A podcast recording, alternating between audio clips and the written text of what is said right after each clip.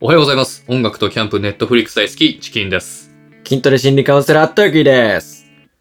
偉人から学ぶラジオを始めていきたいと思います。おはようございます。今日のテーマは、小さな仕事だからって手抜いてませんか、ぐさきますね、これね。という、。ちょっとご質問形式のテーマからね、はいはいはいちょっとお始めさせていただきたいと思うんですけれども、うん、笑福亭鶴瓶さん。はい、鶴瓶さん。鶴瓶さんがですね、うん。はい。えーっと、ある雑誌のインタビューではい答えていた話なんですけれども、うん別にゴールデンタイムみたいな仕事だけが偉いんやないんです。うん。小さな世界でもそこで必要とされることに意味がある。そこから始まっていくんですよ。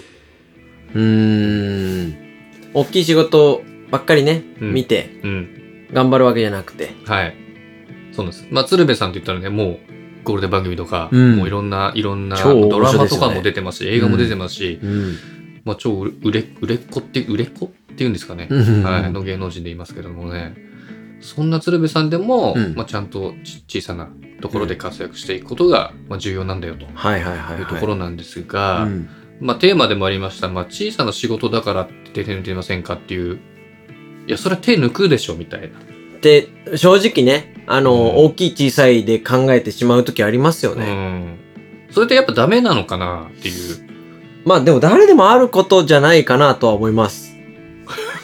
あの、例えばね、その1万円のお仕事とうん100万円のお仕事があったら、はいはいはいね、やっぱりお金も大事だし、うんその100万円の仕事の方を頑張るっていうのはう、んうんうんまあ当たり前とは思うんですが、うんただ、その1万円の仕事の方もうん手を抜いちゃいけないよねっていうことだと思うんですよね。まあそうなんですよね。まあだから、例えば小さな仕事でも、うんまあその、そこから得られることっていうのは、まあ考はいえ方によって違うかなとはいいうはいはいはいことだと思うんですけども、はい。でもまあ小さな仕事だと、うんやっぱこう手抜いちゃうっていうところあるんですけれども、うんまあそういった場合ってどうすればいいのかなっていうのを今日、はいはいはい。えー心理カウンセラーのターキーさんに、ちょっと教えをこう、こう言ってきたわけですけれども、受けたまわりました。結論から言います。はい。好きなラーメン屋で罰ゲーム級の激辛ラーメンを食べましょう。あ、すいません。仕事の話、 食、食事の話じゃなくて、あ、し仕事の大丈夫ですは話いなんですけど、合ってます合ってますよ。あ合ってます。はいはい。あのー、小さな仕事うん。で抜かないように、はい。好きなラーメン屋さんで罰ゲーム級の激辛ラーメンを食べてもらってもいいでしょうか。まず、え、何そ、まずそっから 今これもだいぶ変わると思います。た食べることによ人って生観。が。はい。あー僕、ちょ僕、個人的にはあんまちょっと辛いの苦手な方なんでね。あのー、そうですね。好きなラーメン屋さんありますよね。多分。うん、まあ、みんな、ね、みんなあるじゃないで僕すもか。りましはいはい。常常連だったりとか、はい行きつけだったりとか。うんうん。で、そういうとこって頼むもの大体決まってたりするじゃないですか。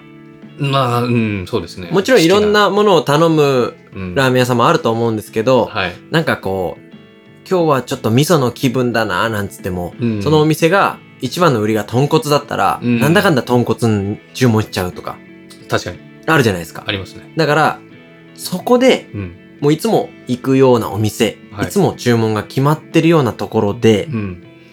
ちょっとこう、違うもので、できれあば、ー売れてないものぐらいを頼んでほしいんですよ。あこれ絶対売れてないだろうな。そうなんで すよ。あの、キムチチーズラーメンみたい な。罰ゲーム的な。はいそん なラーメンあるんですかあーこれちょっとそう心理学絡めて説明をさせてもらうと、え心理学用語でですねえ、うん。 ABC 理論っていうのがあるんですけど、聞いたことありますチキンさん。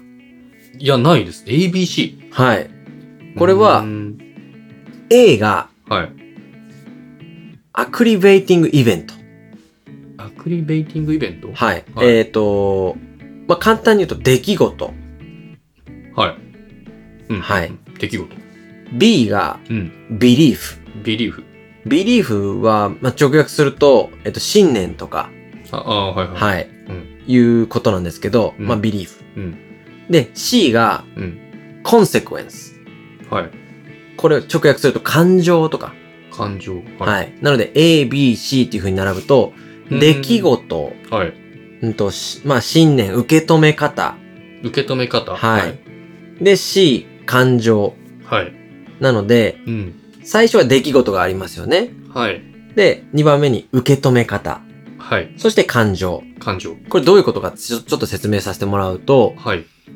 ABC 論理論というのは、うん湧き起こる感情は、うん。起こった出来事が引き起こしてるのではなくて、うん。出来事に対する受け止め方が引き起こしてるという考え方なんですね。うん、うん、うん、うん。わ受けか止りめます方。わかりますあのー、同じことが起こったとしても、はい。受け止め方が違うはい。そうなんですよ。ことによる感情みたいそうなんですよ。な。うん、うんなのではい、はい、はい。はいこう、同じ出来事。うん、例えば、うん。まあ、だ、大体の人が晴れ好きですよね。お天気の晴晴れれが好好き。きですよね。お天気の日の方あがお天気あ好きでー、すよね。晴れてる日。晴れてる日の方が好きじゃないですか。うんで、雨の日の方が、まあ大抵気分がどんよりしてしまったりすると思うんですけど、まあまあ大体そうでしょうそれが出来事ですよね。天気っていう出来事。晴れ、は雨い。。でもていうこ、とじゃあ逆に、うん晴れが続きすぎて、うん、干ばつでうん。植物が育たなくなってしまった農家さんとかうん、うん、うん、うん、うん。はい。にとってのはい。雨っていうのはもしかしたら恵みの雨かもしれないじゃないですか。はい。なので、同じ雨とか晴れっていうのはただの出来事に過ぎず、はい、はい。その、受け止め方うん、うん、に起こる感情が変わるっていうことなんですね。うん。はい、はい、はい。うん。受け止め方でそうなんですよ。やられちゃってるわけですね。はい。はい、はい、はい。一例を出すとう、ん。上司の人が、まあちょっと文句を言ってくると。はい。そしたら、文句。うんはい。A さんは、う部長から口うるさく、過剰に文句を言われるっていう A の出来事はい。に対して B の、まあ、受け止め方は、まあ、おおらかで前向きな姿勢と。はい。あ、ちょっと待って。A さんにが出てきて、はい ABC 理論だとめっちゃややこしいっすね。じゃあ、え っと、え、マイケルさんでしょうか。あマイケルさんはが部長から口うる文さく。句、文句言われてると。マイケルさんマイケルはとい、そうですね、ベティさんにしましょうかベ。ティマイケルとベティ理論でいきますよ。はいはい。そうすると、マイケルとベティに対して、はい。 A の出来事は同じです。部長から口うるさく文句を言われる。あ、マイケルもベティも、はい。口うさく文句言われてると。はい。マイケルはう、ん。 B の受け止め方の時に、うん。おおらかで前向きな姿勢。ほうほうほう。ベティは、うん。 B の、あ、ベティで B だ な。で、ちょっとす変いえてまもせらってまん。すかえっ、と、いや、ベ、いやいや、ベティでいきますよ。ベティでいきますけど、まあ、その、信念、受け止め方のところで、はい。後ろ向きな思い込みをしてしまうと。はいはい。ベティは後ろ向き。これでもう道が分岐されてしまうんですよ。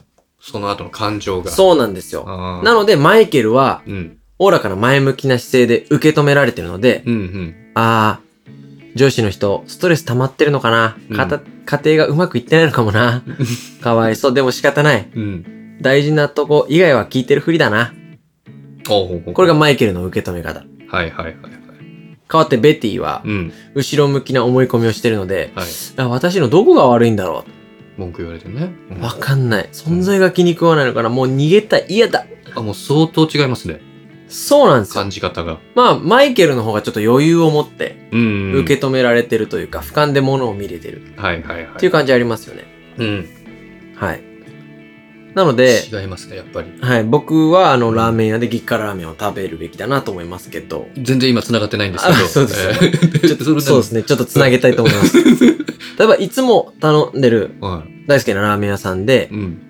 なんだかんだいつもさっき言った通り、安牌なものあんまりですね。に注文がいってしまうと。いっちゃいますね。もしお店に罰ゲーム級の激辛ラーメンがあれば、それを頼んでみてほしいんですが、うんなければ、好みじゃないような、人気じゃないような、さっき言った、えーキムチチーズラーメンみたい なものを注文してみてください。はい。で、これね、頼んでみたら、うん。意外と、うんあれいけるな。なんて、、はいうん。うことがきっかけで、ものの見方って変わるかもしれないんですよ。うん、うん、うん。はい。で、その一歩踏み出す勇気がなかっただけで、きっかけとか勇気がなかっただけで、はい。実際食べてみたらう、ん。そんな大丈夫だな。この辛いの大丈夫だな。はいはいはそんなに辛くないな。い。捉え方を変える手法としては、はいちょっとこそうなんですよう、。やってないことやった方が、はい。こう、寛容、寛容というか、はい。これ今から僕ちょっと非常に大事なこと言いますよ。 これ意外と辛くないな。これ意外と辛くないな。これを漢字で書いてみてください。辛い、はい、辛い。土書いて、はい。はいはい。はい、辛い、はい。辛いは辛いとも読めるんですよ。おー、確かに。はこれ意外と辛くないなになるんですよ。 さすが、トンチ効いてますね。 ちょっと弱いですけど。 はい。ええちょっと僕、前向きな感じでリアあクシりョンが取とうりましたけございます。ども。ありがとうございええます。はい。きっと弱いと思いあままあす。ちょっと他の人に言わない方がいいかもしれないです。はい。そうですね。 なので、はい、はい。今日のまとめとしては、はいはいえー、まずね、鶴瓶さんのお話からいきましたけど、うん小さな仕事だから手を抜いてませんかと。うんうんそれは、あのー仕事自体、出来事自体がはい。どうこうではなくて、うん自分の受け止め方を変えることで、受け止め方ね。はい、感情が変わりますと。そのためには、激辛ラーメンを常連のお店ではい。頼んでみましょうというのが今日の結論です。ありがとうございました。はい。ということで、最後までご視聴いただき、本当にありがとうございました。えーこのチャンネルでは今日役立つ心理学というテーマで、2人の男子校出身50点男が偉人たちの名言をヒントに、人間関係、ビジネス、恋愛、子育てなどにきっと役立つお話をしていきます。またこのチャンネルでは通勤中運動中家事の最中にも耳だけでお楽しみいただける音声配信コンテンツとなっております取り上げてもらいたいテーマやお悩みがあればコメント欄への投稿もお願いしますそれじゃあまた明日 See you tomorrow! バイバイ。